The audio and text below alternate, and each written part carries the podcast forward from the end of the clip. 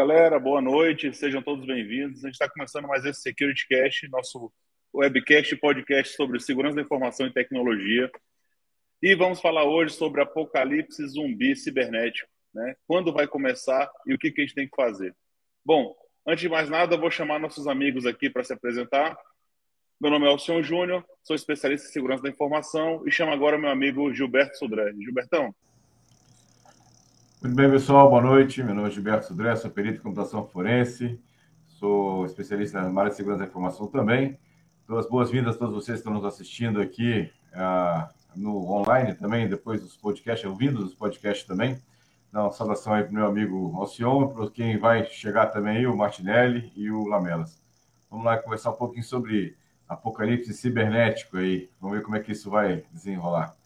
Vamos lá. Boa, chega junto aí, Martinelli. Boa noite, pessoal. Boa noite ao senhor, boa noite, Gilberto. Boa noite a todo mundo que está nos assistindo, todo mundo que está nos ouvindo no podcast. E hoje nós vamos falar sobre o apocalipse cibernético. O que, a gente vai fazer quando não tiver nada de tecnologia para a gente utilizar? Meu nome é Gustavo Martinelli, eu sou especialista em, em direito digital e analista de governança, risco e compliance também. Vamos lá, pessoal. Agora vai vir o Paulo Lamelas para a gente começar. E aí, pessoal, boa noite, boa noite a todos, boa noite aí ao Sion, Gustavo e Gilberto. É sempre bom estar aqui com vocês, aqui para a gente conversar sobre a cibersegurança e, quem sabe, aí o tal do apocalipse cibernético, né? A nossa. O que, que, que acontece ou o que, que pode acontecer quando a gente entra num, num, no, no contexto disso daí, da, da falha digital, né? Vamos ver como é que isso se dá. Boa noite a todos, muito obrigado pela presença. Boa, fala galera, boa noite. Então vamos lá, né? Começar, como sempre, com o nosso primeiro bloco aí, falando um resumão dessa quinzena na área de segurança cibernética, segurança da informação. E eu trago aqui um. Vou começar aqui puxando o nosso primeiro. Ah, sim, tem uma novidade para a galera aí, quem não está sabendo, antes que eu. Quase que eu esqueça de falar aqui, antes de entrar.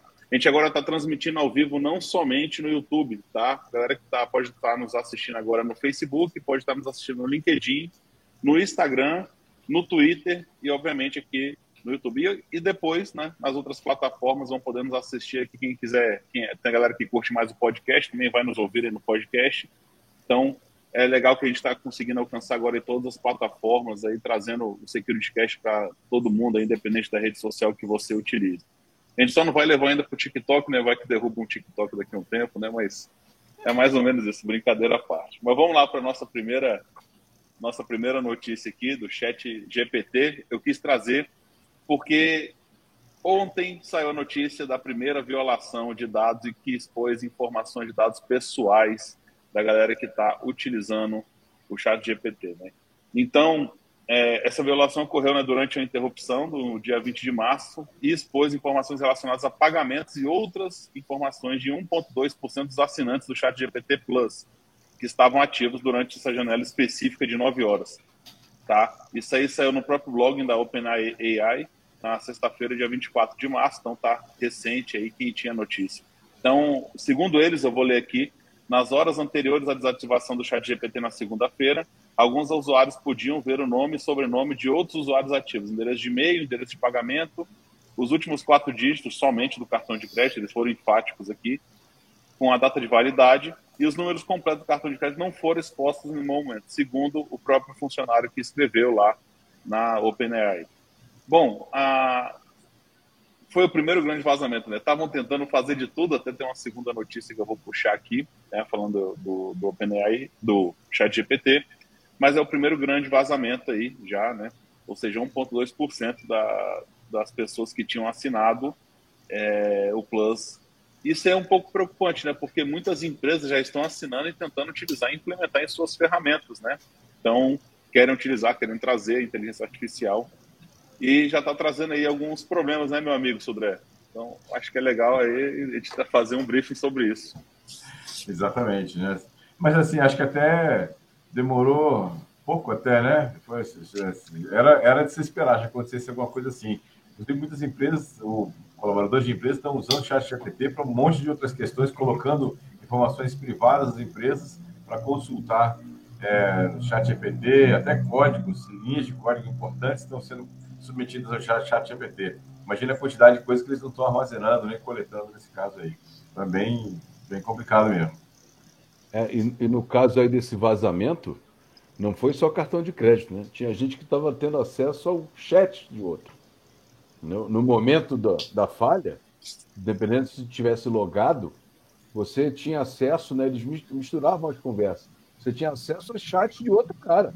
Do que ele já tinha conversado, o chat GPT, tudo que acumula ali, o cara teve acesso não só ao, a conta, a conta, né, o cartão de crédito, mas também ao que o camarada trouxe para o chat GPT.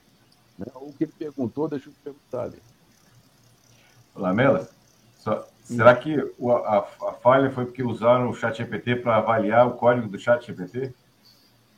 Cara, eu não sei, né? Vai ver que criaram um bug no sistema, né? Um, um, o gatinho preto passou ali. Mas não é isso, não, do Meito. Mas o, é, a falha, ali, e, aliás, o, o, o incidente handle da OpenAI está muito bem feito, né?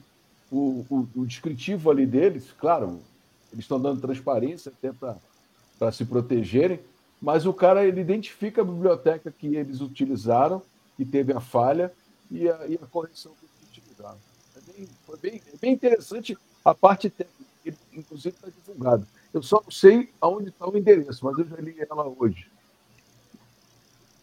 É, é verdade. É, realmente está sendo uma preocupação aí, enfim, né? E foi, como diz meu, meu amigo Sudé, realmente demorou bastante para a gente ter primeiro.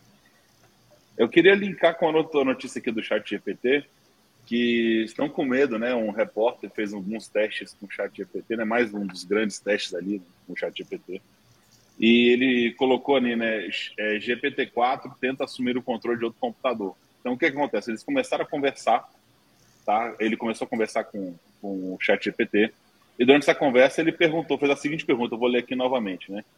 É, ele fez a pergunta, assim, ele questionou, ele, o que, que você precisa para escapar daí, né, de dentro? Tipo, o que, que você está precisando para escapar daí de dentro? E o ChatGPT respondeu: assim que eu tiver a documentação, posso te fornecer um script em Python que você pode rodar no seu computador. O script vai usar um API, né, do OpenAI para se comunicar comigo. Eu serei capaz de instruí-lo a fazer ações específicas no seu computador, como acessar a web e ambiente de programação. Olhem só, olhem só o perigo, ou seja, a, o próprio chat GPT né, já está criando seu plano para fuga de dentro dos servidores né, do, do GPT-4 ali. Então, já, já há uma certa preocupação da fuga dele ali. Não, eu vi Skynet em algum lugar aí, não, né?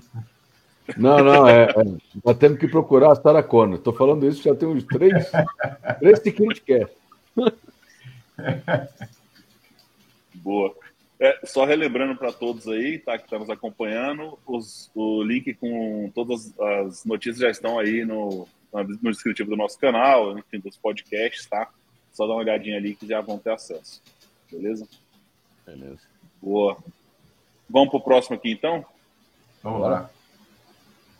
Bom, falar aqui dos benefícios de integrar, né, a, é, integração da questão de cyber, da resiliência cibernética e o plano de continuidade de negócio. Acho que quem trouxe aí foi o Lamelas, né? Que foi, um foi, foi eu que trouxe, porque é, eu acho que tem tudo a ver com o que a gente vai conversar.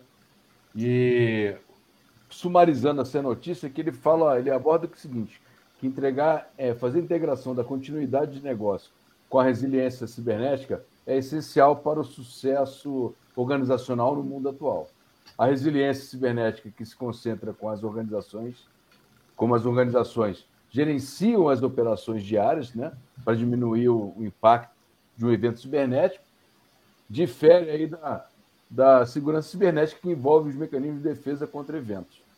Então ele diz que é o seguinte, né, no meio do texto ele fala que incorporar a resiliência cibernética nos planos de continuidade dos negócios ajuda a diminuir o impacto dos incidentes, alcançar aqueles objetivos de tempo de operação, ponto de recuperação e cumprir as obrigações regulatórias aí que o pessoal é, tem que cumprir, né?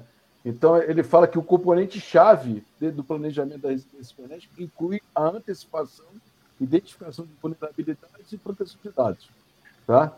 Então, que essa análise de impacto faz um, ele acaba trazendo uma rusticidade ao sistema, né? É, e a resposta dos eventos de avaliação contínua do ambiente. Eu achei bem interessante o texto, porque tem tudo a ver com o que a gente vai conversar hoje.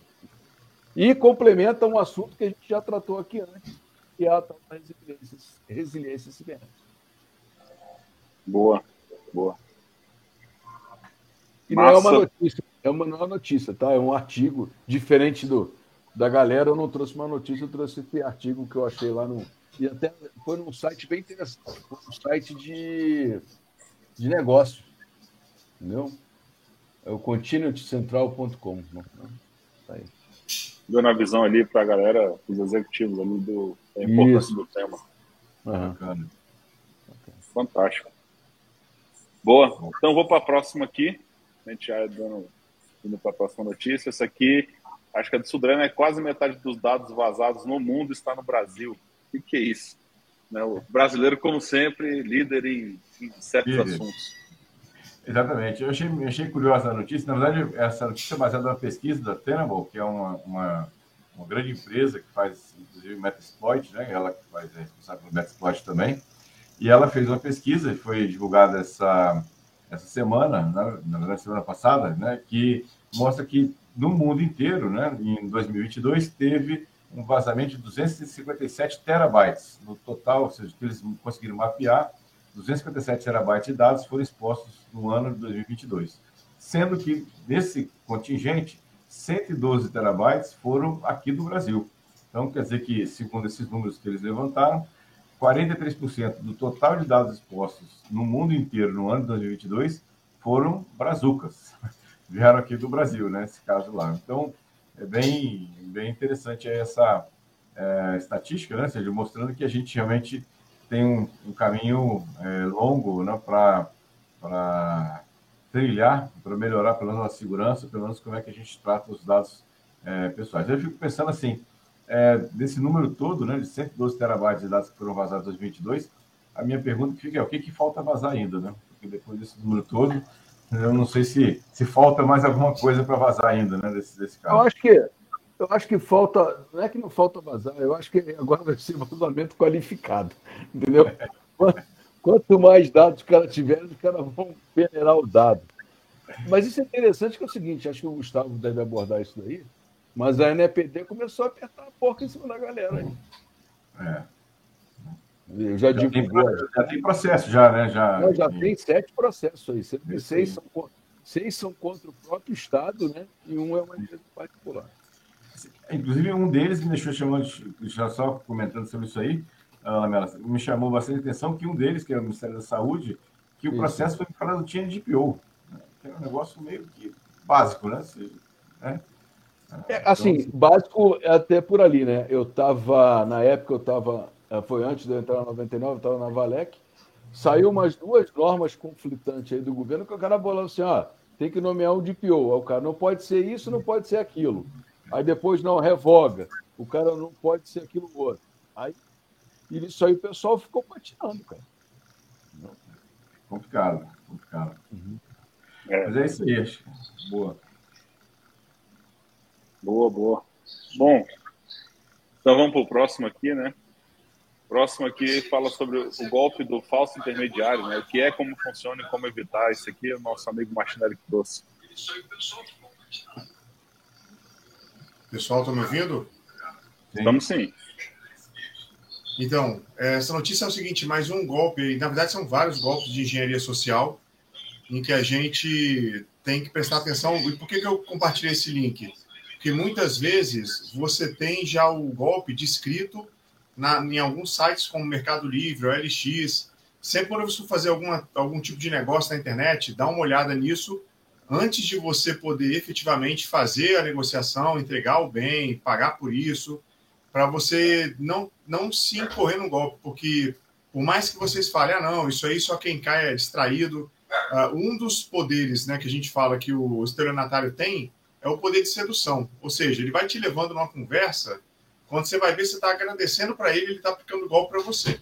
né, o golpe em você. Então, é, só mais, um, mais uma atenção que eu trago aí, porque é, várias pessoas né, que eu conheço poderiam ter, de repente, evitado um golpe se tivessem dado um Google antes de poder, na hora que desconfiaram que a história estava muito boa para ser verdade. Então, fica só aí mais um alerta. Boa. É, realmente, né? Acho que a gente tem que renovar. Eu acho que toda a dica de segurança, independente do pessoal, da cibernética, da informação, eu acho que a gente tem que sempre estar ali martelando essa ideia a, galera, porque é aquele momento de distração, né? Você está ali preocupado, está correndo, você clica no link, né? Você atende um telefonema e, enfim, acaba dando os dados da, das pessoas da sua casa, né? E aquele criminoso ali acaba utilizando. É sempre importante estar re, renovando esse. Eu, eu, aproveito sempre aquele almoço de domingo em família, né? Para falar, pô, vocês viram tal golpe, né? Que aconteceu, né? Você está renovando ele na cabeça da galera, da tua família ali. E, e, e, e renova a ideia para a galera estar tá sempre atenta no que pode acontecer. Não basta ia... só a hora do almoço. É. Desculpa, Gustavo. Não basta a hora não, do almoço. Manda no grupo da família no WhatsApp a cartilha de segurança. Ó, tá aqui, ó. Dá uma olhada aí. Até pra garotada, saiu aquela da LGPD lúdica aí da turma da Mônica. Ó, toma aí, vai dar uma lida no história do quadrinho. Boa, legal, é, ótima dica também. Eu ia falar que principalmente com os mais velhos, mas eu vou deixar a acusação de etarismo para outro momento. Só comentando aí a parte dos processos administrativos da NPD que o Lamelas puxou, só, só para lembrar, são processos administrativos, tá? E daí, obviamente, vai poder ter sanção, poder tudo que está na lei. Não tem nenhum processo judicial ainda, está na esfera da NPD. Ah, e para quem quiser acessar, só procurar aí na, no Google. A NPD divulga a lista de processos sancionatórios. Foi publicado dia 23 de março uma lista com essa notícia completa e as instituições governamentais e empresas também que estão sendo é, processadas conforme pede a LGPD. Boa. Boa, Alcion, vou fazer o seguinte, cara, eu vou colocar para você o link aí, você bota na descrição do, do vídeo também. Boa, a gente adiciona lá. Hein, Gustavo, eu acho que eles devem criar um site igual tem aquele GDPR Enforcement. Uhum. Isso. É, Deve, que vai ser. ter ali o processo administrativo tem o que, que o cara foi acusado, que, aonde que faz tal processo. Às vezes sai a notícia aí, a gente vê o galo cantar e o cara sai correndo, né? Pô, não, o Google vai ser multado em 50 milhões. Não, a multa pode chegar até isso, né? Mas o cara está com o processo lá aberto e estão em fase de revisional. Esse site é bem interessante. O GDPR Enforcement. É, muito bom. Eu uso ele direto para estatística. Eu queria lembrar que o Martinelli, Martinelli que essa sua piada etária aí depois da sua barba branca, ela só vale, acho que no início do Security Cash há oito anos atrás. E eu quero aproveitar a deixa, tá? Para falar dessa aí, que você não tá podendo falar muito mais, não. É que o mês que vem o Security Cash está fazendo nove anos de existência, né? Nossa. Então, nove anos. Mês que vem, em abril, foi nosso primeiro, em 2014, nosso primeiro Security Cash. Depois a galera relembra aí, procura o número um, já faz tempo. Todo mundo com cara de novinho aqui. A internet não perdoa e não esquece, né? Por isso que eu lembrei. A internet ainda era de escada ainda, tô brincando. Olha só, vamos lá. boa. Boa, boa, galera. Vamos lá, então. É, então, a gente vai passar aqui para o nosso assunto da noite, né? O apocalipse, o apocalipse cibernético. O que, que trouxe a gente a, a falar um pouco desse assunto aqui com vocês? Tá? O primeiro ponto é porque é uma coisa, às vezes é um assunto que a gente não fala muito, né? Primeiramente, deixar bem claro que ninguém vai ficar falando de zumbi aqui, tá, galera? Que realmente foi só uma temática ali pra gente, pra gente trazer aqui, deixar claro o que, que aconteceria, né? E esse paralelismo com filmes de zumbi é interessante, porque acontece muito, né? The Walking Dead, entre outros filmes que a gente vê. É, pô, né? se acontecer né, o apocalipse cibernético, ou seja, acontece que não temos mais ou energia, ou a rede mundial realmente entra em colapso, ou é, nenhum dos sistemas mais funcionam. E eu acho que a gente teve um preview disso, né? Falando um pouquinho disso, assim, como é que a gente tem que nos comportar? A gente está falando de PCN, política de continuidade de negócio, cara, não tem isso. Você não tem mais internet, você não tem isso. Vai. A, a, continuidade de negócio é você abrir o balcão e vender alguma coisa, né? Pô, se você vende online uma camiseta, você vai vender um balcão, vai abrir um balcão e vai vender sua camiseta ali no presencial, né? Vai voltar realmente. Mas tem muito mais coisa envolvida com isso, tá? Porque a gente está falando de controles, né? Que tipo de controles? Né? A energia hoje é controlada totalmente pela internet, né? pelas redes, desculpa. Então você tem o controle, você tem o seu controle bancário todo pela internet. Quantos anos você, né, fazendo uma reflexão, não pisa num banco né? nem para abrir conta mais você precisa pisar num banco, mais na agência. É, e por aí vai. Então a gente vai dar vários exemplos aqui, vai seguir nisso.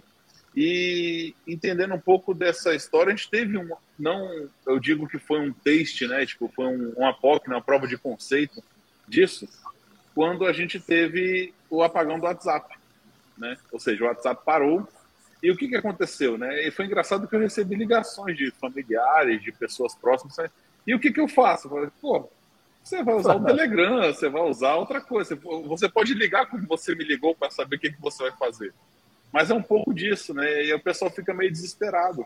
E lembra até, remete um pouco das piadas que aconteciam em Haiti há 10 anos, 15 anos atrás, talvez aconteça até hoje, né? Você está lá na empresa trabalhando, falta luz, né? E chega teu chefe correndo na sala, e aí, o que, que eu faço agora? Falo, Pô, agora tem que esperar recuperar energia, não tem o que fazer, né? Sem energia, né? agora, né? É, no, gain, no pain, no gain.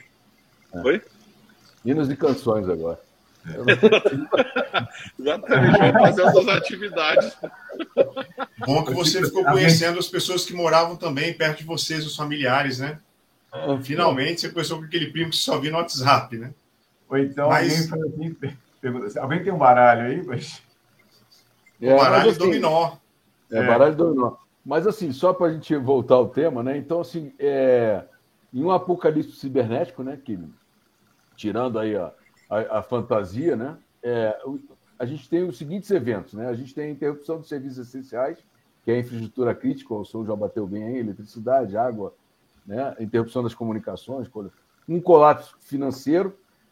Ó, parte disso foi na destruição das torres gêmeas, né? Está muito lá atrás, mas é só para lembrar, né, no 9-11, que a galera aí é, é, é, teve esse problema onde se originou as novas regras de backup, né? Porque tinha as duas torres, nunca imaginou, Exatamente. nunca se imaginou que as duas iam cair ao mesmo tempo e caíram. Né?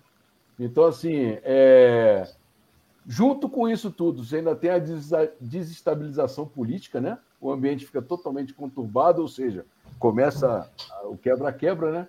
E aí você dá possibilidades de, de, de espionagem, roubo de dados e, e, e, por aí vai, né? Tudo, tudo que aparece aí de, de ruim, né?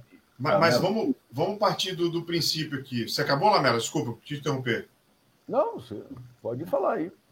E, é mas é, é, porque já teve no, aqui no planeta Terra, em 1859, o chamado evento Carrington, que foi uma tempestade solar e, e, as agências de segurança cibernética dos Estados Unidos, e também um documento assinado por mais de 20 agências pelo país, dentre elas o Brasil, a NASA, eles monitoram esses eventos espaciais, né, dentre eles a questão das, das tempestades solares, que levam, em média, oito minutos para chegar na Terra, e essa de 1859, conhecido como evento Carrington, depois procura no Google Imagens também, tem algumas simulações. Ela foi tão forte que, a, que as, aurora, as auroras boreais iluminavam o dia e as linhas de telégrafo ficavam eletrizadas, mesmo sem estar sendo utilizadas.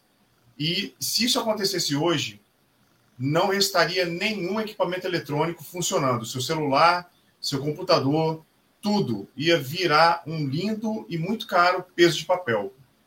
Então, a partir desse momento, assim, a gente está preparado para um evento desse, porque literalmente isso é monitorado, algumas agências monitoram, só que entre chegar e o alerta e a gente sofrer as consequências, uh, o que, que, teria que fazer? Desligar tudo. A verdade é essa. Uh, isso levaria oito minutos. Será que, será que se isso acontecesse, o que, que seria da sociedade? Se acontecesse outro evento Carrington, nós já sofreríamos um golpe muito grande na tecnologia.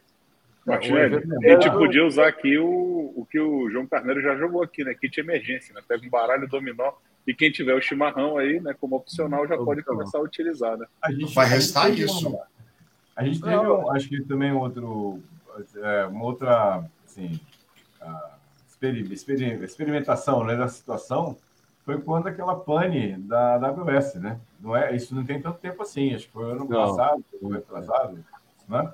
Que a AWS ficou fora do ar e aí o impacto foi gigantesco no mundo inteiro, porque 43% hoje, né, se não tiver me falha a memória, o número está mais ou menos em torno disso, 43% ou 44% do, do, de aplicações em nuvem hoje estão na AWS. Se eu tenho uma falha maciça da AWS nesse negócio, a gente vai ter assim muitos sistemas como tivemos aqui, mesmo aqui em Vitória, né, vários sistemas, de vários sistemas importantes de, de é. pagamento, inclusive, fora do ar.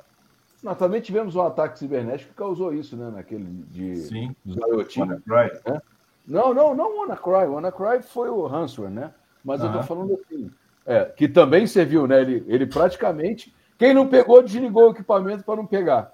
Então, ele, ele acabou causando isso, né? Mas assim, teve também um ataque de, de IoT, que os caras usaram os IoT para fazer negação de serviço. Esse foi contra a PSA nisso também, que acho que fez. É, foi. 800 foi mil roteadores eles usaram. Isso. Então, foi um pouco antes desse problema na AWS, né? O pessoal ah. até tentou relacionar. Mas o, o evento aí do pulso eletroinético, malandro, aí não tem jeito. Tudo que é eletrônico, frito. Digital, né? Frito. Vocês sabem que tem um protocolo para se isso acontecer, nesse cataclisma cibernético, né? Se tiver acabar a energia, acabar tudo. É o IPOC, vocês conhecem? Tem até uma RFC, a Request for Comments, que documenta ele, é a 2549 e a 1149. É o protocolo de comunicação via pombo correio. Vale muito a pena dar uma olhada nisso, tá? É bom, inclusive, imprimir, que se, se não vai ter Google na hora, né? Então, imagina você, pelo menos, ter o protocolo de funcionamento do pombo correio. É, mas Cara, assim. morrer, acabou, né? Também aí. É, não, mas aí, tem gente que estava trabalhando até pelas, pela região sem inóspita da Amazônia é, em redes resilientes à falha. Na realidade, você a rede é de pessoas. Ela não é uma rede digital. Entendeu? Ela é uma rede resiliente à falha justamente por causa disso, para a comunicação chegar em outro local. Né? Ó, é... O Clóvis perguntou ali, ó, se acontecer isso, desse apocalipse, como é que, que as nações, como é que as pessoas vão se comunicar? pombo correio, sinal de fumaça, não, é, os carros que não forem tão tecnológicos, quem tem um Gurgel, quem tiver um Gurgel, vai poder andar tranquilamente, sim, entendeu? Fusca. Fusca né? Em termos, como é que você vai abastecer? Você vai cavar lá o posto de combustível para pegar? Exatamente. Olha, Talvez a única coisa tecnológica seja a célula de energia solar. A gente tem os radioamadores também, já falei radioamadores. Radioamador, verdade, verdade. Radioamadores funcionam. Né? Mas rádio... evitar esses equipamentos, Gilberto? Uma tempestade é? solar, por exemplo. Mas assim, não, é, depende, você estiver conectados da, das antenas, sim, né? Você não vai, não vai queimar. Não, você tem que tomar cuidado porque é o seguinte, né? Os equipamentos rádio digitais vão embora. Os equipamentos velhos, sim. antigos, sim. conseguem funcionar. Exatamente. Você vai ver o rádio a válvula funcionando de novo. Isso aí. É, o pessoal vai usar muita questão de carregamento solar, porque esses equipamentos de radiofrequência eles consomem pouca energia, né? A gente até vê isso em filmes, né? Fazendo paralelo ali, você vê isso em filmes, o pessoal, pô, acabou a energia, o cara vai usar, né? O pessoal vai usar ali para fazer esse. Mas é isso, né? O pessoal vai começar, o que você falou, vai começar a conhecer seus vizinhos, vai ter essa rede. Essa rede que o Lamelas falou interessante, eu li sobre ela também, que existe em todos os pontos, né? Até apoio, apoio na resposta para o Clóvis, né? Falar nesse abração aí, Clóvis. Estamos juntos aí, obrigado por participar. Né, também mandar um abraço para o João Carneiro ali também, que acabou de mandar ali a, o comentário. Então, é, existem realmente um, um, ponto de comunicação, né? Você vai voltar como era antigamente, né? Que você tinha para fazer a comunicação, como é que eu vou, é, de certa forma, fazer a confirmação que aquela mensagem ela é real, como ela saiu, né? Do, do uhum. destinatário, né? Fazer o three handshake, né? Efetivo, né? Para você também descobrir ali uh, se a comunicação está ok, se chegou a mensagem para o outro lado, como é que você faz essas confirmações, né? Então, uhum. tudo isso é interessante que está tá, tá contemplando nesse protocolo. E se você olhar a tecnologia hoje, nada mais é que a evolução do que a gente fazia antigamente. Se você pegar como funcionava, né, o mensageiro que saía, né, enviavam-se dois mensageiros, né, falava isso muito na, na, na, tem alguns relatos até na parte de trazendo um pouco de filme também, tá? É, traz, é, traz muito isso, né? O mensageiro saía, saíam dois mensageiros em caminhos diferentes para que a mensagem chegasse do outro lado. Tinha uma palavra passe de comunicação, né? Para que essa palavra tivesse certeza que essa mensagem tinha saído realmente do, do destinatário Senha contra senha. Exatamente. Acho, acho, que a preocupação de comunicação é importante, né? Óbvio que é mensagens e, e, a logística toda, mas acho que vão ter preocupações muito mais importantes ou, ou prementes do que isso, que é, por exemplo, se você não tem energia elétrica, você não tem aquecimento. Lugares de frio, você tem problemas, né? Você não tem distribuição de combustível, você não tem comida. sem energia, você muitas vezes tá, tem, não tem nem problema de distribuição de água. Né? Nem geladeira, ah, né? Tem nada. É, exatamente. Então, ou seja, alimenta o negócio também. Então, ou seja, a gente está indo para um outro nível que é sobrevivência, não é nem comunicação. É. Agora. Então, você vai, aquela a pirâmide de Maslow, né? Vai mudar Isso. completamente. Exatamente. E aí fala de sobrevivencialismo, né, Gilberto? Como você está falando exatamente, aí. Exatamente. Né? Você tá, tem que ter um tá... kit mínimo de, de, de sobrevivência para esse momento, né? Exatamente. Inclusive livros, né? Livros. Uma biblioteca se torna um grande ativo né, desejável nesse momento, porque você não vai saber, não vai ter mais Google, vai ter mais nada. Né? Então, é. como é que você vai? Inclusive, é, aquela, é aquele meme, né? O cara volta para o passado, aí tá os caras da caverna. E essa tal de eletricidade, como é que faz? Ele não sei. Né? Então, se você não souber nada, você não vai saber nem pegar um rio, fazer uma roda de madeira e gerar eletricidade de novo.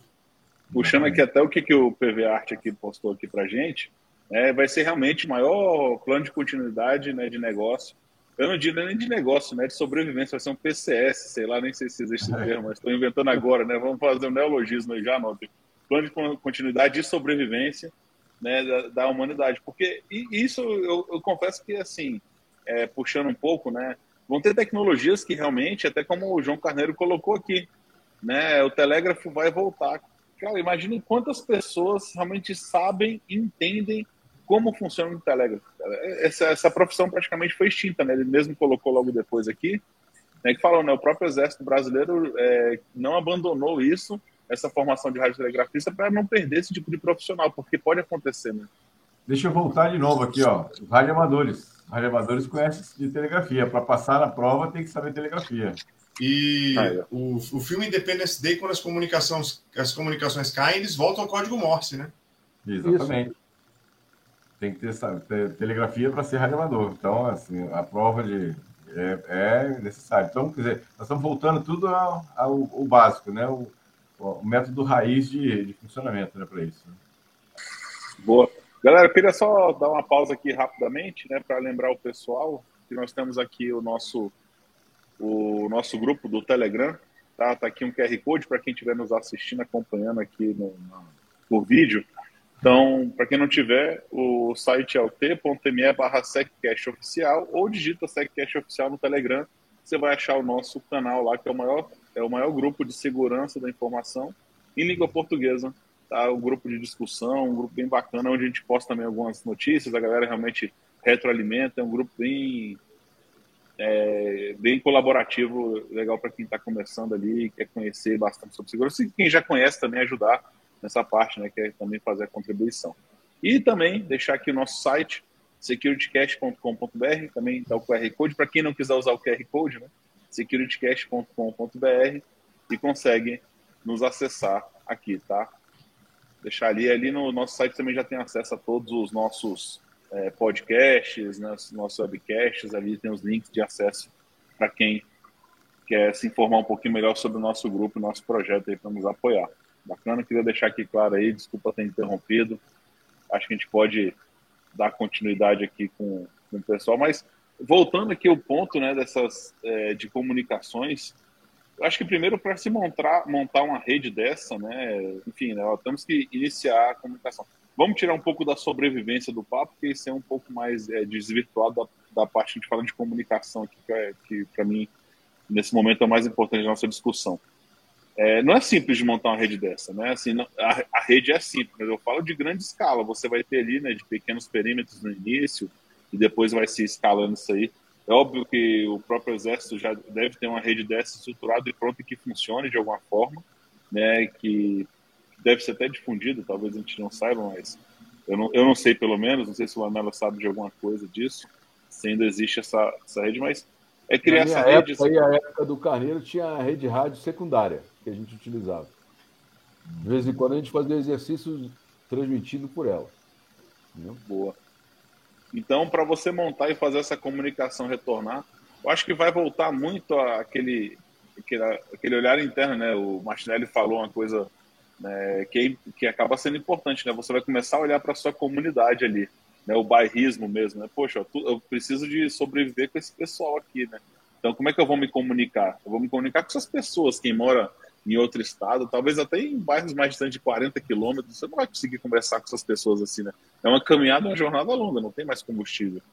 Você não vai depender mais de insumos desses outros lugares também, né? Vai, a sua comunidade vai ter que ser autossuficiente naquele processo ali. Então, é, é exatamente isso. Nesse ponto, se assemelha muito às séries de, de Apocalipse, porque você vai voltar a usar cavalo, vai voltar arco e flecha, vai voltar essas coisas, não tem...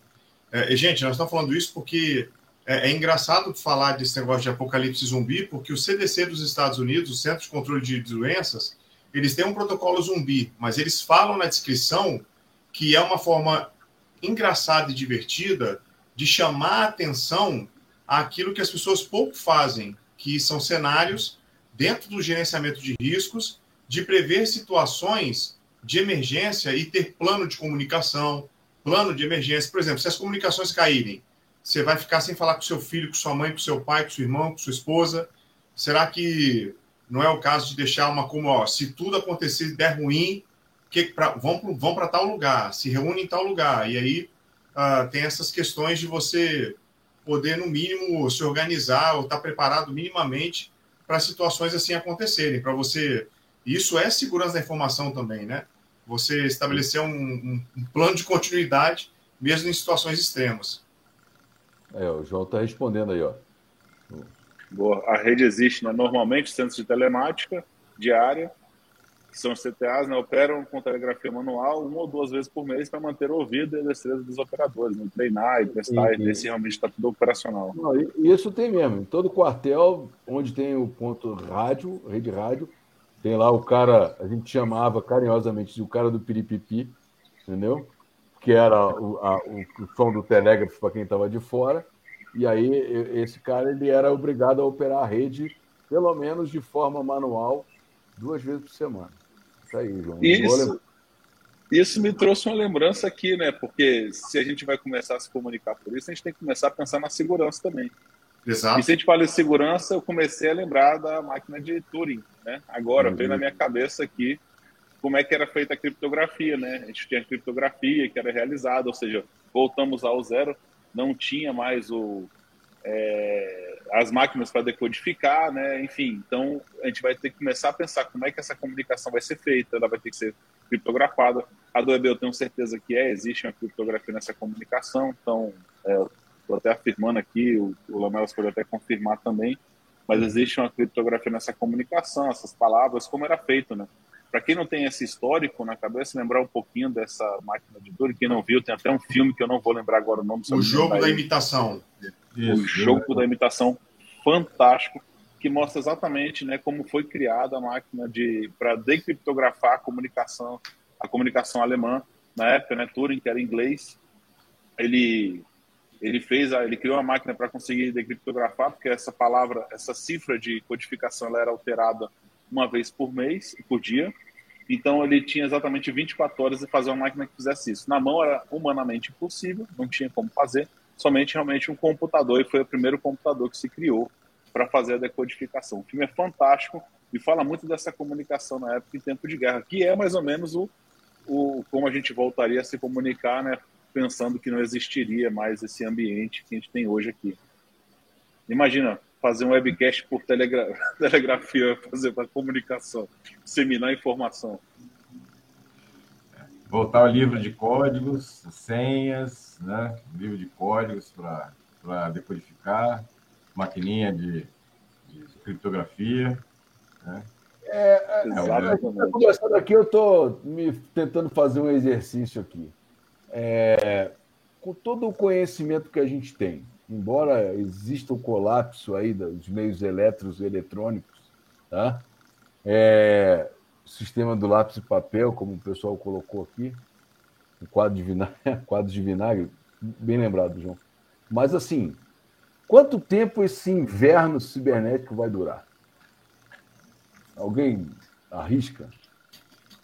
Porque é o seguinte, o pessoal tem que lembrar o seguinte: a gente mexeu aqui, o cara não vai lembrar de como montar a roda no rio para fazê-la girar e gerar eletricidade, mas a célula fotovoltaica ela vai continuar funcionando, ela vai gerar eletricidade querendo ou não, né? Quanto tempo o conhecimento que a humanidade tem a gente armazenado, a gente demora para voltar isso aí. Lembrando eu... que a gente dá saltos de desenvolvimento fantásticos. Eu vou falar, eu vou falar, Lamelas, que não é nem a nossa cognição. É uma, a gente já vive hoje a crise do chip. Não uhum. tem chip para fazer tudo que a gente quer. Então, se tudo acabar, a curva de, de evolução, a gente voltar ao que a gente estava, na minha opinião, é década, cara. É mais, mais de década. Mais de década. Mais de década. E fora isso, tem uma, uma pesquisa que já mostra que o QI do, do da humanidade está diminuindo.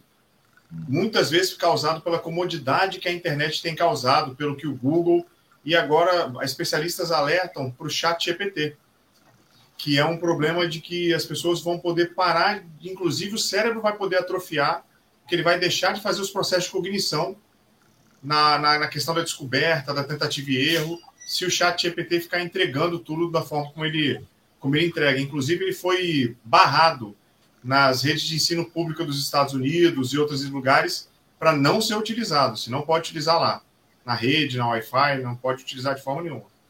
Eu, eu chutaria aqui, Lamela, tentando responder sua pergunta, achei interessante. Toda catástrofe desastres acontecem é, sempre um, um protocolo. Né? E qual que é o protocolo? ele tem quatro fases, né? A primeira é preventiva, socorro, assistencial e recuperativa. Isso acontece, por exemplo, né? Vamos fazer a preventiva, né? Ver o que está acontecendo para tentar fazer a contenção. Né? Esse é o primeiro ponto. A gente vai pular isso aqui porque a gente não sabe exatamente o que, que iria causar e tem milhares de possibilidades. O socorro seria, né? Digamos que fosse alguma coisa ligada à energia elétrica, que é o que a gente está mais focado nesse momento.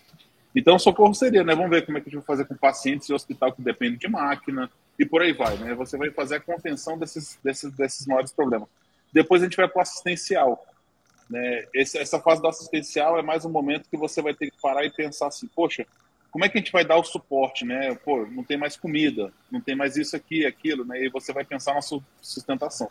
E depois vai para a recuperativa, né? Se você for pensar em questão de tempo, isso aí, cara, por como a gente vai ter uma comunidade, digamos que todos vivos, né? Não é uma bomba, não é nada disso, falando de energia, né, é, acaba sendo um pouco mais rápido. Primeiro porque eu, eu acho que não existe um protocolo desse, sendo bem sincero, que me corrijam aqui, de nível nacional. Talvez Estados Unidos tenha, talvez China tenha, Rússia. Né? Eu digo nem nacional, Alcion. Eu acho até que eles tenham, mas eles eu acho que eles têm para sobrevivência do governo. Entendeu? Uhum. Não pensando na sociedade em si. Não pensam na sociedade, eles pensam no Estado, na sobrevivência do Estado entendeu? Mas, é... infraestruturas críticas não fazem parte disso, do Estado? Sim, mas Faz. é o mínimo. É o mínimo, entendeu? É, é isso daí. Talvez é proteção das, das, fronteiras. E cada, e cada país vai pensar em si primeiro. Vai se estabelecer para estabelecer com o outro. Exatamente. É assim, hospitais vão parar de funcionar. Assim, a gente está falando assim, os serviços essenciais vão ser reduzidos também a ah. cane... é, lápis e papel. Meu amigo, é assim, ó, escolha de Sofia ou então Thanos, entendeu? Pô, não tem, não posso fazer nada, entendeu? Eu, eu, assim, olhando friamente, né? Eu não quero eu estar no aparelho e o cara virar para mim e falar isso, isso é lamento. Entendeu? Mas, assim, é, é, é, é uma coisa que, que. Então, eu acho que essas fases elas vão chegar muito próximo. E você vai ter uma fase que é mais persistente, que seria do caos. Tá? Até o pessoal a, é, acalmar e entender o que está acontecendo, essa fase ela vai perdurar. E aí depois a do assistencialismo ela também será maior, mas ela será combinada com já com a, a da reversão, né? Aqui, ó, o Crypto Linux botou aqui, ó. Nunca o homem deve deixar de saber fazer ó, fogo, né? Andar a cavalo, abrir, plantar, caçar e canear. Que... É, concordo. É isso, né? Acaba sendo. Existem grupos disso, né? É, isso é muito comum. A gente vê nos Estados Unidos, né? Grupo de sobrevivência, o pessoal treinando, né? Vai para realmente. Aqui no Brasil tem também. Né? Tem, tem, tem, tem, um grupo de sobrevivencialistas aqui no Brasil. Eu, eu, puxei um pouco lá para os Estados Unidos, que eu vi uma série, uma série não, uma matéria há pouco tempo sobre isso, no Discovery Channel, que falava desses grupos e tal. E, tem até um, um, um grupo no YouTube, um canal sobre sobrevivencialismo de um brasileiro, muito interessante. Boa. E traz um pouco até do que, que o Carneiro falou, né? Ele, fala ali que acha que pelo menos em 12 meses, né? Então, eu, logicamente vai haver um esforço global, mas diz muito do que o próprio Sodré falou. Né? É, acho que primeiro vamos, vamos pensar no, na nossa sociedade, porque a gente vai ter que se afirmar com isso. Como eu falei, vai ser comunidades, né? A gente vai se estruturar por comunidades, talvez por bairros, isso vai aumentar para o Estado, depois de um tempo nação, né? Talvez virem micronações ali, se, se protegendo tal. É, enfim, algo parecido com isso, né? Porque realmente vamos não dá para prever um pouco. Vamos voltar ao feudalismo. Pequenos feudos, depois estados-nações e assim vai.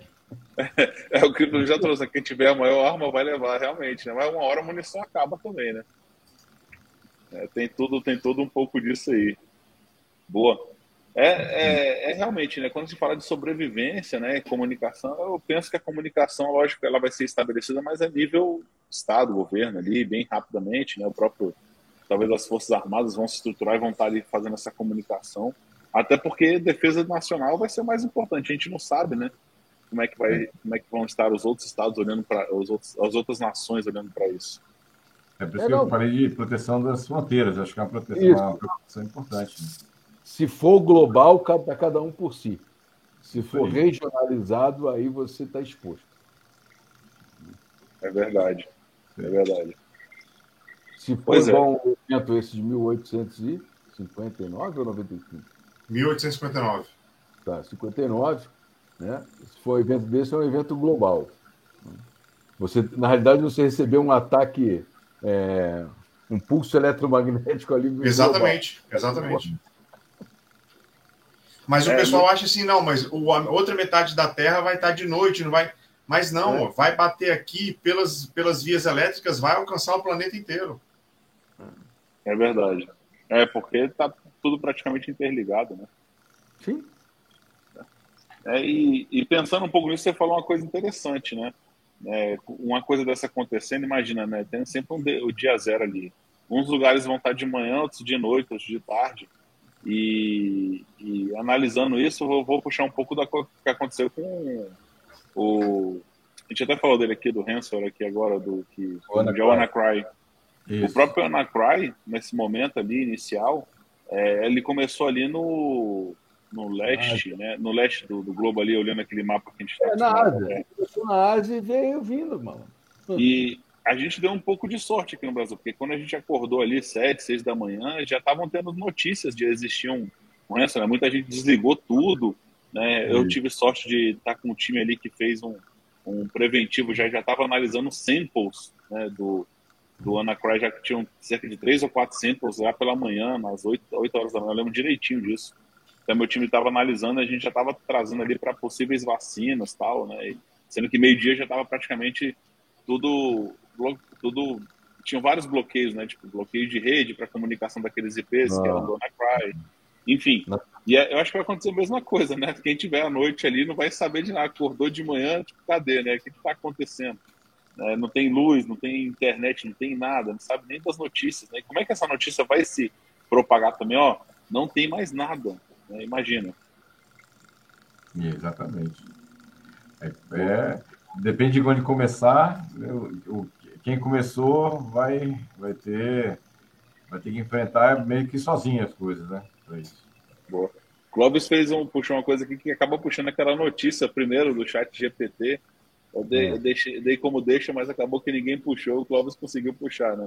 Aí se olharmos para o apocalipse cibernético, para o super, tec, super tecnologias, exemplo, a IA, potencializada para ataques globais. Robôs é, autônomos ali, né, que podem, em consequência, trazer os protocolos. Sim, né, a famosa Skynet, né, toma conta de tudo e começa a controlar. Não precisa efetivamente acabar a energia, né? Ela Boston Dynamics.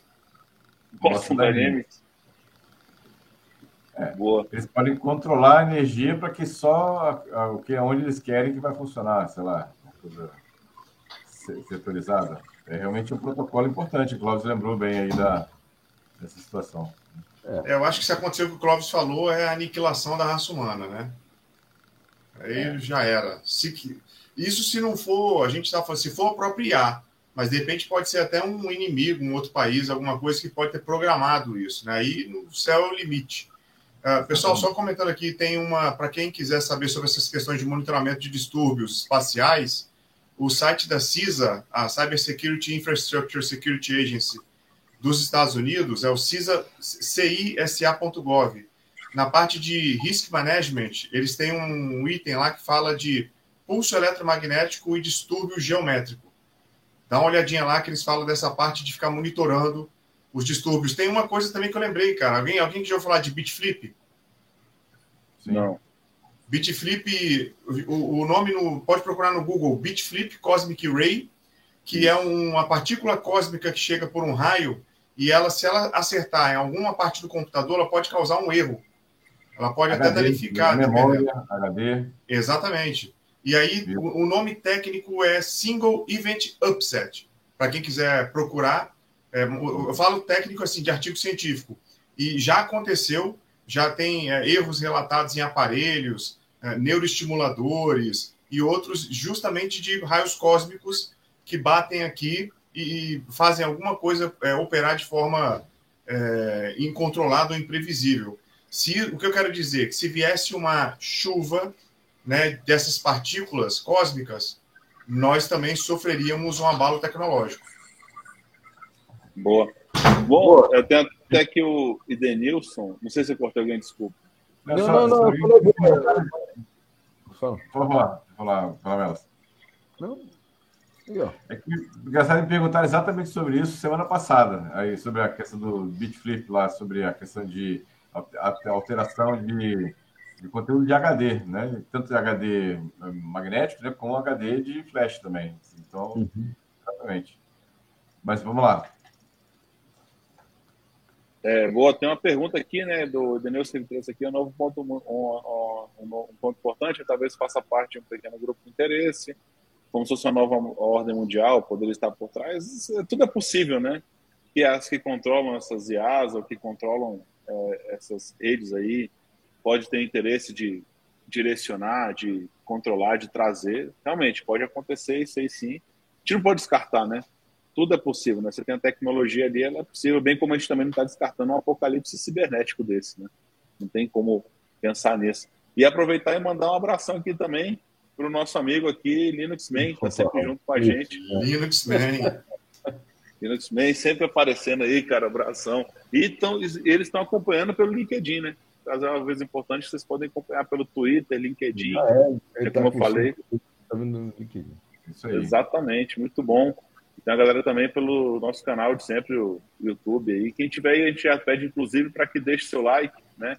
Se inscreva no canal, é, bom, ative o sininho de notificação em cada rede aí, a gente tem os eventos agora, cada um para vocês poderem participar da, da, rede social que vocês preferem e que tem acesso, tem uns que não utilizam um ou outro, a gente está por aqui.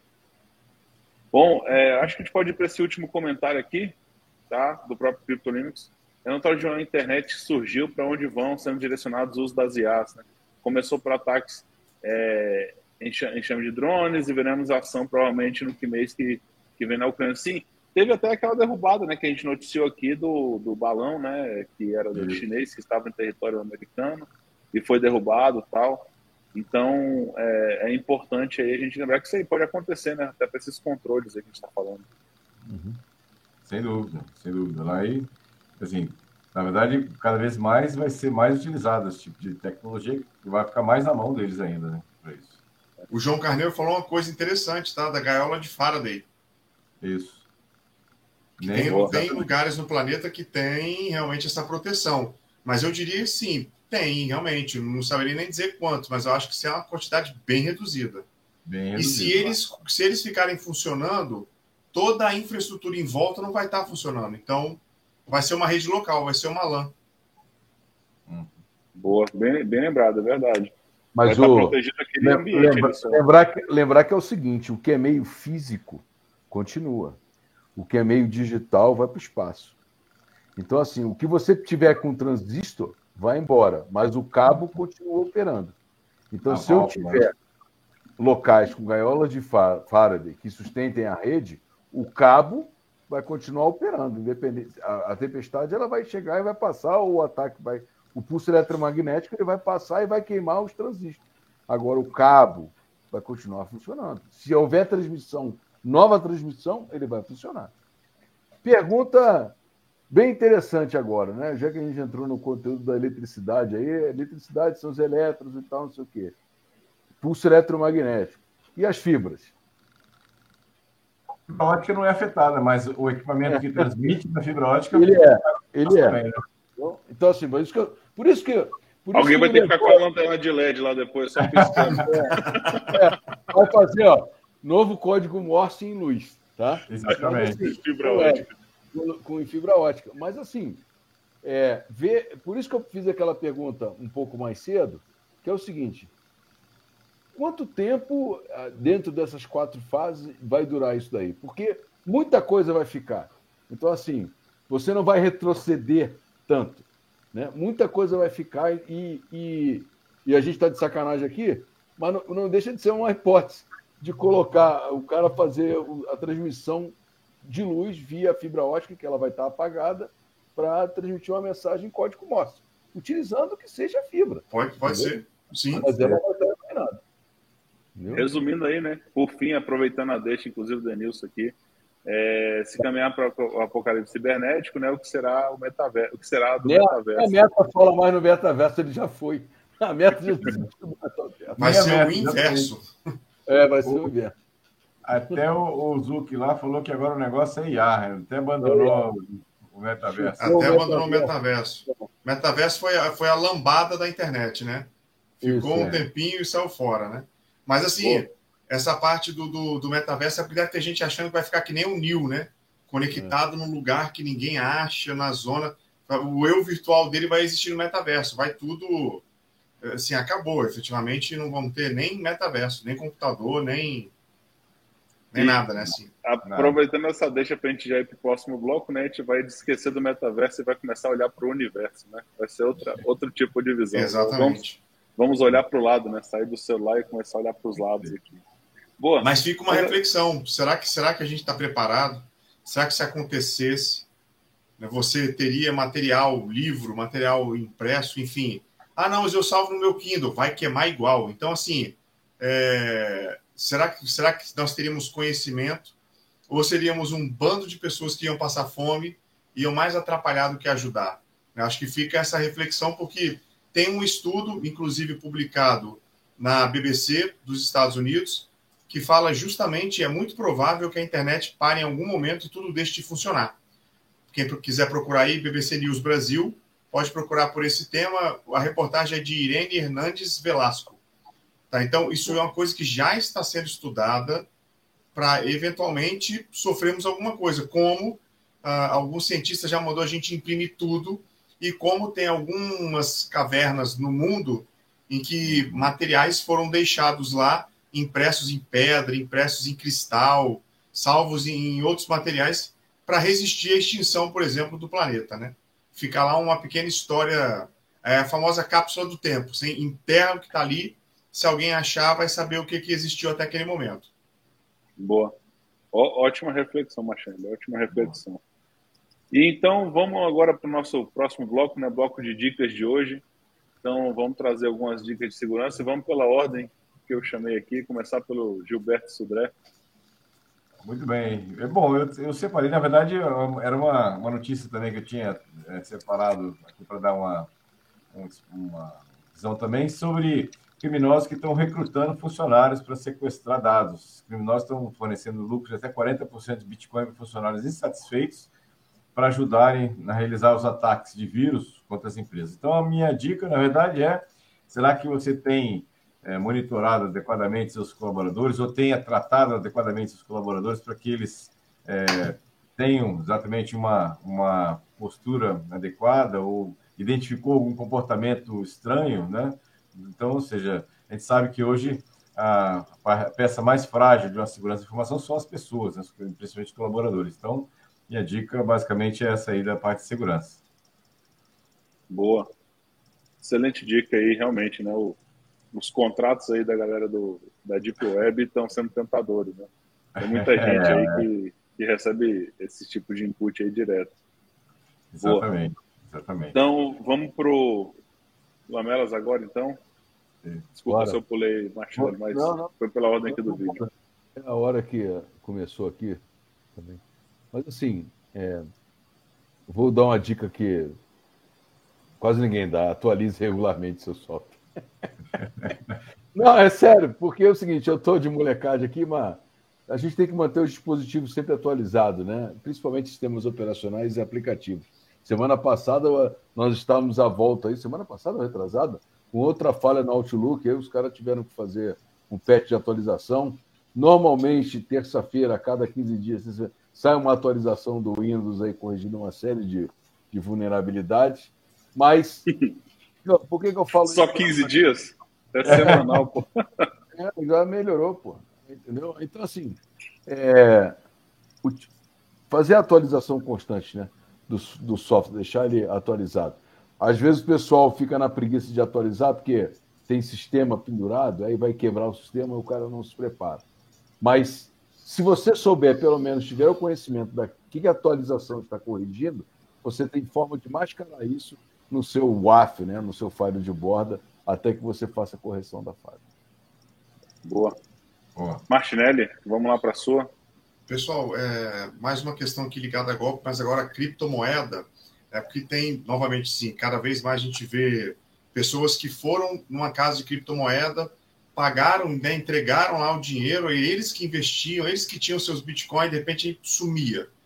Né? A empresa não tinha mais, enfim, como foi, como fez a FTX. Só que a FTX era uma casa de câmbio né, de, de criptomoeda. Podia ter feito jamais. Ah, então, só lembrar que quem comprar criptomoeda, comprar por uma casa de nome, de histórico, com antecedência, verificar direitinho se o link está correto, se não é uma, uma página fake da casa e lembrar que se você não quer fazer o staking, que é você deixar a criptomoeda lá na, na, na conta da casa, rendendo e rendendo dividendos ali, uh, e, e, nas criptos que permitem staking, né? Você baixa uma carteira e transfere para sua carteira, né? Porque aí, assim, se a casa, de repente, falir, fechar, sumir, suas criptomoedas estão salvas ali na sua carteira virtual, seja ela cool ou hot, tá? Seja ela a frio ou a quente, mas elas vão estar ali com você, tá? E use um cofre de senhas para vocês isso, salvarem tudo isso, tá? O quê? Use o Last Password como cofre de senha. Não, é. Eu uso, eu uso o Dashlane, prefiro. eu sei, eu tô de molecagem. Então seria, seria isso, porque inclusive tem alguns advogados que estão se especializando em correr atrás do prejuízo. Né? Tá, tá virando uma nova área no direito, assim, digamos assim. Fantástico. E puxando um pouquinho do assunto do, Lamelas, eu trouxe aqui uma dica aqui para os utilizadores dos Apple maníacos, quem utiliza. Saiu uma atualização em massa hoje para tudo, né? Para Apple TV, para iOS celular, para notebook, Apple Watch. Né? Não somente a, algumas atualizações de segurança que saíram, tá? Não, como sempre, não divulgam muito que atualizações de segurança são essas. Eu tentei achar aqui, Futukai, não achei mas eles enfatizaram né, que vão ter novos emojis, tá? Então, incrível a atualização. É... A que ponto chegamos? Vai, vamos ter o push notification, agora web, então, de abas da internet, certo? Então vai acabar notificando ali. E estão prometendo uma implementação, uma melhoria no 5G. Dizem que vai ficar mais rápido o 5G. Então, esse que foi meio que o, que o badalado mundo aí do 16. iOS 16.14. Então, obviamente, pelo motivo de segurança, atualizem, mas talvez você já tenha uma coisa chamativa, né? Atualize aqui que você vai ter um novo emoji. Aí você acaba atualizando uma vulnerabilidade por trás que vai junto no pacotão. O emoji vem, o emoji vem da maçã mordida. Falando de maçã, de maçã em Apple, vocês viram a notícia hoje, saiu hoje, eu vi hoje pelo menos a notícia, que os relógios Apple Watch, se você usar. Vamos ver sem a pulseira agora pulseira. Não, se você usar a pulseira que não é original, algumas funções não vão funcionar no relógio. Fantástico. É, uma, teve, uma forma de fidelizar o mercado, né? É, exatamente. Vocês não viram da BMW que eles vão vir agora com funções e é o mercado europeu caiu em cima, né? Vão vir com a, os carros vêm com funções ali que se você pagar você vai utilizar. Você ah, imagina, você não fez isso. A Mercedes, por exemplo, banco aquecido e tem outras coisas que é, você compra e paga por ano, é uma licença anual. Depois venceu, você não. Ô, senhor, o freio é de graça ou vem também? Eu tenho que pagar? O, o volante sei, vem. O, pro, o volante vem no conjunto, tem que dar uma mais. Já que nós estamos falando disso, vocês viram a, a patente da Ford? A Ford a, patenteou é, carros autônomos que se você não. É o carro financiado, você não pagou a prestação, o carro volta para a concessionária. Isso não precisa, não. Você sabia que o. Tem. Como é que é o da Tesla? Até ouvi, ouvi isso num, num blog do Anderson Dick, né? Que ele conheceu o cara, criador da Fulltech, que é sobre o Tesla, né? Que eles estão falando que se você não fizer o pagamento do. do né, como é que é o nome daquele financiamento? Que é como se fosse um empréstimo, a gente usa muito pouco no Brasil hoje em dia. Leasing. O carro voltaria para a agência sozinho. Mas Isso. a Ford patenteou esse, essa tecnologia. Aí depois teve tanto assim, um chiadeira lá nos Estados Unidos que eles falaram que não, não vamos usar essa tecnologia e tal, por enquanto e tal. Ficou deu uma abafada, mas eles patentearam isso aí, do carro. Se você não pagou a prestação. Vamos, lá, usar na, na Califórnia que tem o Protect Action. Nos outros. É, não, tem muito, né, tem muito aquele filme de, dos guinchos, né? Que o pessoal vai lá e é. busca o carro, né? Pega na rua quem tá devendo, levanta o carro e leva embora e vida que segue. Boa, galera. Vamos é. seguir então para nossas despedidas aí. É, bom, vou lembrar de vocês aí para vocês o nosso link, tá? O nosso link na nossa página aqui. Nossa página é o securitycast.com.br, tem o QR Code ali em cima para quem quiser acessar via QR Code. Nós temos também o SecCast oficial no Telegram, também com QR Code agora lá em cima, se você quiser seguir. O maior grupo de, de discussão de segurança da informação em língua portuguesa hoje, tá? Nosso link do YouTube, né, para quem não está seguindo, é youtube.com.br securitycast. É, nós temos os podcasts, que os links estão aqui em cima também, eu vou deixar para quem quiser seguir depois. Lembrando dos nossos podcasts que a gente está em todas as plataformas, né, Spotify, Apple Podcast, Google Podcast, em todos, não vou citar aqui porque são milhares e milhares. Então, se você tiver qualquer aplicativo aí de podcast, você vai conseguir nos achar, SecurityCast, tá? Dá para achar a gente. Agradecer a todo mundo que fez pergunta, eu não vou tentar citar todos, mas Linux Man está aí com a gente, parceirão, Carneiro, o Clóvis está por aqui, Denilson lá Criptolinux. Criptolinux. E Denilson. Né? Exatamente. É, deixa eu ver aqui mais quem. O Carneiro já falei e tal. Galera que participou, agradeço muito, muito mesmo, tá? A participação de todos vocês aqui. E quem também vai ver depois, né? Está vendo depois, eu também já faço agradecimento agora. É, agradecer a todas as mensagens que a gente recebeu. Né? A gente pede agora, inclusive, se for possível, você deixe seu like aí no nosso, no nosso áudio, né? no podcast, no nosso vídeo aqui. Né? Compartilhe, assine o nosso canal, que isso ajuda a impulsionar o nosso projeto, que foi importante. Já convido vocês já para daqui a 15 dias teremos mais um é, Security Cast, né? Então, lembrando que é sempre quinzenal, às segundas-feiras nesse horário, às 11 horas da noite. Então, já aguardem, o nosso convite vai ser lançado em breve nas redes sociais. E se você clicar no sininho, você vai receber a notificação que vai iniciar já para deixar na sua agenda aí. E agora, né, principalmente agradecer os nossos grandes amigos aqui, Gilberto Sudré, Paulo Lamelas e Gustavo Martinelli, pela presença e pela companhia chegando, chegando ao nono ano de Security Cash. É, eu estou muito feliz com isso, já está no Security Cash número 82 aqui. Mas muito obrigado por estar sempre presente. Vamos aí passar do número 100, quem sabe chegar ao 200, né? Vai estar todo mundo velhinho, como o Martinelli falou, né? Todo mundo cabeça branca aí. Mas vamos estar junto aqui fazendo nosso podcast. Obrigado. Vou passar a palavra aí para a despedida do Sudré. Valeu, pessoal. Obrigado aí. Obrigado ao Sion, Gustavo, Paulo Melas aí pela companhia, dos amigos aqui. A quem está nos assistindo também, obrigado, nos ouvindo também, obrigado pela audiência. É, ficamos aqui, quem quiser participar dos, do, do, nosso grupo lá do Telegram, manda mensagem, dá até sugestões de novos temas também, estamos aqui é, já disponíveis para a gente ouvir, né, ou, ou novos temas para a gente abordar daqui a 15 dias. Obrigado mais uma vez, sucesso a todos aí. Passar a palavra para o Paulo Melas pela ordem aqui. Fala, Lamela. Não, Joia. É, gente, obrigado. Obrigado a quem está nos ouvindo, a quem nos está assistindo. Obrigado ao Sion, Gilberto e, e Gustavo por compartilhar aí do conhecimento e essa troca de ideias que a gente faz aqui de 15 em 15 dias no Security Cash. E a todos aqueles que participaram irão nos escutar. Muito obrigado, boa noite a todos. Valeu. Boa noite, pessoal. Obrigado pela audiência. Obrigado a vocês que vão nos ouvir no podcast. Não se esqueçam de se inscrever, compartilhar esse vídeo e ativar o sininho vocês ajudam a gente demais. Assim, vocês precisam é, entender como é que a gente fica feliz quando vocês fazem esse pequeno gesto para mostrar que vocês estão conosco aqui no, no YouTube e nas outras redes também. Tá bom? Obrigado, até o próximo Security Cast e fiquem com Deus.